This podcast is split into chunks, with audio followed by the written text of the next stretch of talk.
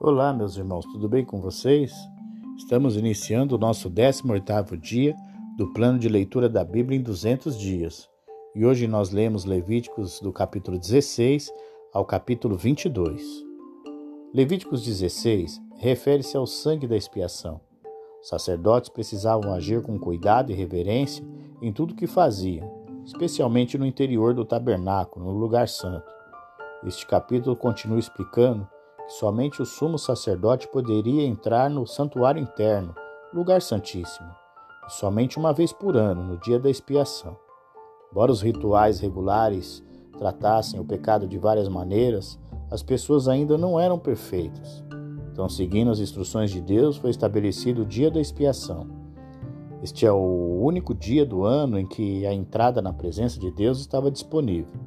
Todos os pecados do ano anterior foram trazidos diante de Deus por seu perdão e remoção, para que o povo, através de seu representante sacerdotal, pudesse entrar em sua presença sem impedimentos.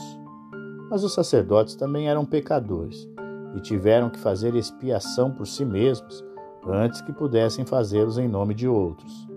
Os regulamentos para os procedimentos do dia começam especificando os animais necessários e descrevendo as principais ofertas: uma oferta pelo pecado para os sacerdotes e duas, para o, duas ofertas para o pecado do povo.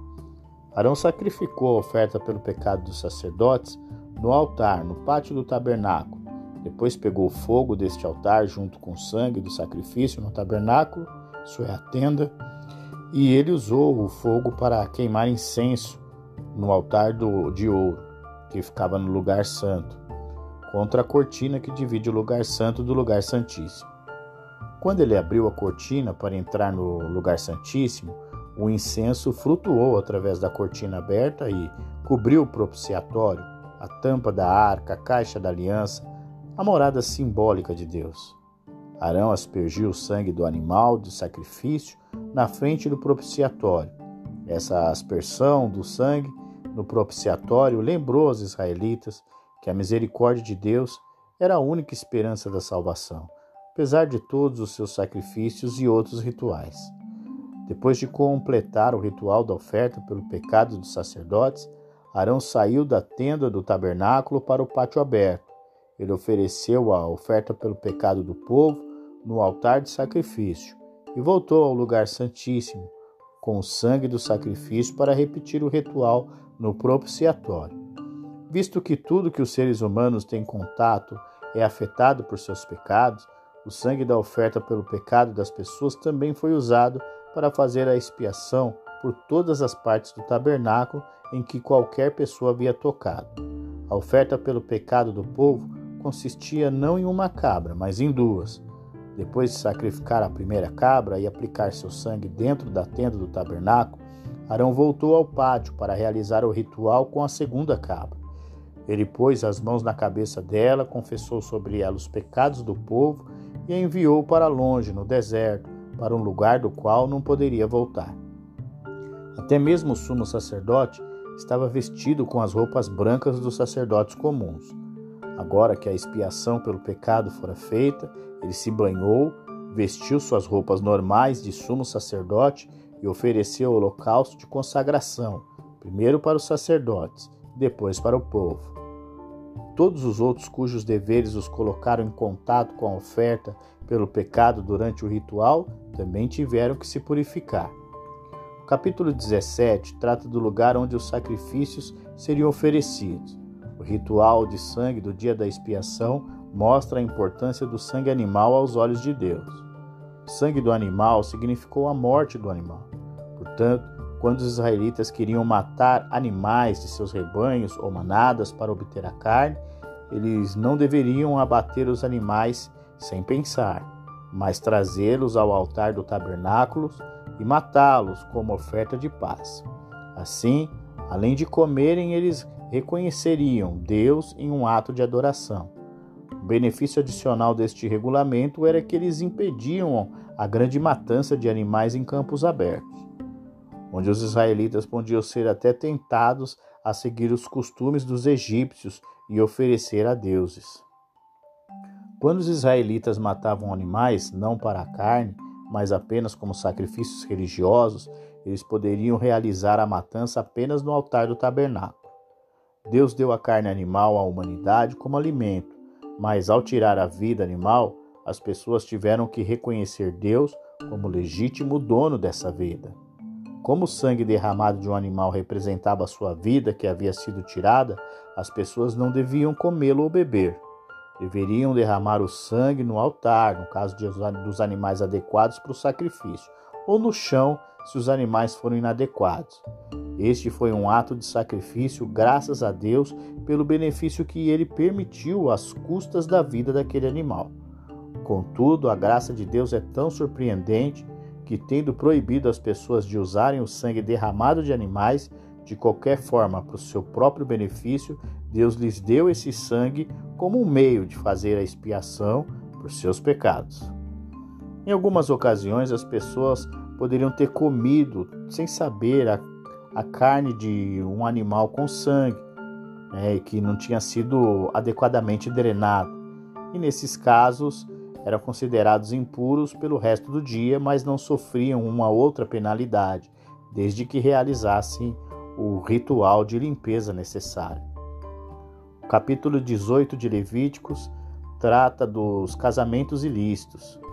Então, os padrões morais no mundo antigo eram baixos, um fato bem ilustrado pela lista de perversões sexuais apresentadas nesse capítulo. No Egito, os israelitas haviam visto essas coisas praticadas à sua volta e em Canaã, para qual estavam viajando, a sujeira moral era ainda maior, tão grande de fato que era incurável. Como na época do dilúvio, Deus viu que a única solução era destruir toda a população. As uniões sexuais proibidas aqui são contrárias aos relacionamentos decentes esperados em uma família. As uniões sexuais entre pais, filhos, irmãos, irmãs, sogros e sogras poderiam resultar apenas em um comportamento desregrado em relação aos prazeres do sexo. Se não for controlado, esse comportamento acabaria por arruinar casamentos, famílias e até mesmo a sociedade. Outras perversões também foram proibidas, como a homossexualidade, as uniões sexuais entre humanos e animais e as ofertas dos filhos, como sacrifícios queimados ou como prostituta religiosa. Moloque era um deus amonita a quem as pessoas às vezes ofereciam crianças como um sacrifício queimado. O aviso de abertura referente à destruição de todos os que praticavam essas coisas é repetido, como um lembrete adicional aos israelitas de que eles sofreriam o destino dos cananeus se ignorassem as instruções morais de Deus. O capítulo 19 trata de diversas leis ou advertências dadas por Moisés. Provavelmente as diversas leis coletadas aqui foram decisões ou advertências dadas por Moisés nos casos em que havia alguma dúvida sobre o que era certo ou errado. Ao colher, os agricultores sempre deveriam deixar algo para os pobres, mas os empregados, os, os empregadores tinham que pagar salários imediatamente e os juízes tinham que ser imparciais e livres de corrupção, pois as pessoas, em geral, deveriam evitar roubar, mentir e explorar os desfavorecidos. Eles deveriam se amar, evitar confusões, fofocas e exercer sempre o perdão.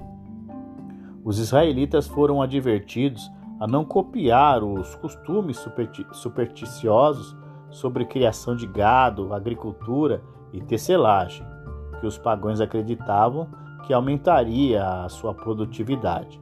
Eles deveriam seguir a Deus e confiar em uma ordem da sua ordem da natureza. Um homem não podia tratar uma escrava como se ela fosse, como se ela não tivesse direitos, e se ele se aproveitasse dela, seria punido. Os agricultores deveriam usar métodos agrícolas inteligentes para obter os melhores resultados possíveis, mas ainda eram obrigados a oferecer as primícias a Deus antes de saborear os seus produtos. Outra lista curta proíbe outras práticas supersticiosas que aconteciam nos pensamentos pagãos. Isso incluía o corte de cabelo ou barba em certas formas e a confecção de estacas ou tatuagens no corpo. Todas as formas de prostituição, adivinhação, bruxaria eram proibidas.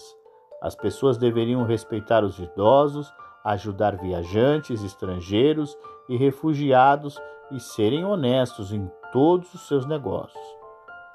Capítulo 20 trata dos castigos para vários pecados. Portanto, a lei agora estabelece penalidades pelas ofensas mais graves e descritas nos capítulos 18 e 19. Assim, as pessoas que ofereceram seus filhos aos deuses seriam apedrejados até a morte. Aqueles que procuravam orientação através da feitiçaria eram culpados de rebelião contra Deus e deveriam ser punidos por serem afastados da vida da comunidade. Uma pessoa que consultasse os espíritos dos mortos deveria ser morta. A maioria das uniões sexuais perversas mencionadas no capítulo 18 também foi punida com morte. Os israelitas tinham que ser santos diante de Deus, e isso significava que eles tinham que se separar das práticas pecaminosas dos cananeus. Se eles falhassem nisso, Deus os destruiria como faria com os cananeus. O capítulo 21 trata das qualificações e dos altos padrões para aqueles que serviriam como ministros do povo de Deus. Os sacerdotes tinham uma pesada responsabilidade em agir em nome do povo, oferecendo seus sacrifícios e, portanto, tinham que se proteger contra impurezas cerimoniais. Eles não tinham nada a ver com o enterro dos mortos, exceto no caso de parentes próximos, e não deveriam mostrar publicamente sua tristeza, desfigurando-se. Eles e suas famílias deveriam ser irrepreensíveis em todas as coisas morais. As regras para o sumo sacerdote eram ainda mais rígidas que as dos sacerdotes comuns. Ele não devia tocar em nenhum corpo morto, nem mostrar os sinais mais comuns de luto. De fato, ele nem sequer cessou temporariamente seus deveres para mostrar respeito aos mortos. Um sacerdote com algum defeito físico não poderia atuar como representante do povo a oferecer sacrifícios. No entanto, como os defeitos não foram resultado de sua própria ação, ele poderia comer do alimento oferecido a Deus, das ofertas santas e das ofertas santíssimas. Encerramos o dia de hoje com o capítulo 22, que refere-se à santidade das ofertas. Se um sacerdote se tornasse cerimonialmente impuro por qualquer meio, não deveria ter contato com as coisas sagradas de Deus até que fosse cerimonialmente purificado. Então, a parte do alimento sacrificial que se tornou a porção do sacerdote era para ser consumida somente pela família imediata do sacerdote e pelos escravos, que eram considerados membros permanentes de sua casa. Assim, visitantes, vizinhos, trabalhadores contratados e qualquer um de seus filhos que se casassem e montasse casas em outros lugares não tinham permissão para comer o alimento sacrificial. Mas, se uma pessoa come essa comida sem saber, ela deveria substituí-la, acrescentando um quinto como multa por seu erro. Todos os animais oferecidos em sacrifício a Deus tinham que ser os melhores disponíveis. É a única exceção dizia respeito à oferta de livre-arbítrio, pois nesse caso o estado do animal era uma indicação do estado do coração do ofertante, pois os animais sacrificiais tinham que ter pelo menos uma semana de idade para garantir que fossem normais e saudáveis. Quando as pessoas faziam sacrifícios, deveriam ter simpatia pelos animais inocentes que perderiam a vida. Por esse motivo, uma mãe animal não deveria ser morta no mesmo dia que seus filhotes. Como sempre, o comportamento dos israelitas era refletir a santidade de Deus que os havia redimido e agora habitava entre eles. Assim nós encerramos o nosso 18º dia do plano de leitura da Bíblia em 200 dias. Espero que você esteja acompanhando, espero que você esteja adquirindo mais conhecimento com a leitura. Um grande abraço para você e até o nosso próprio, o nosso próximo episódio.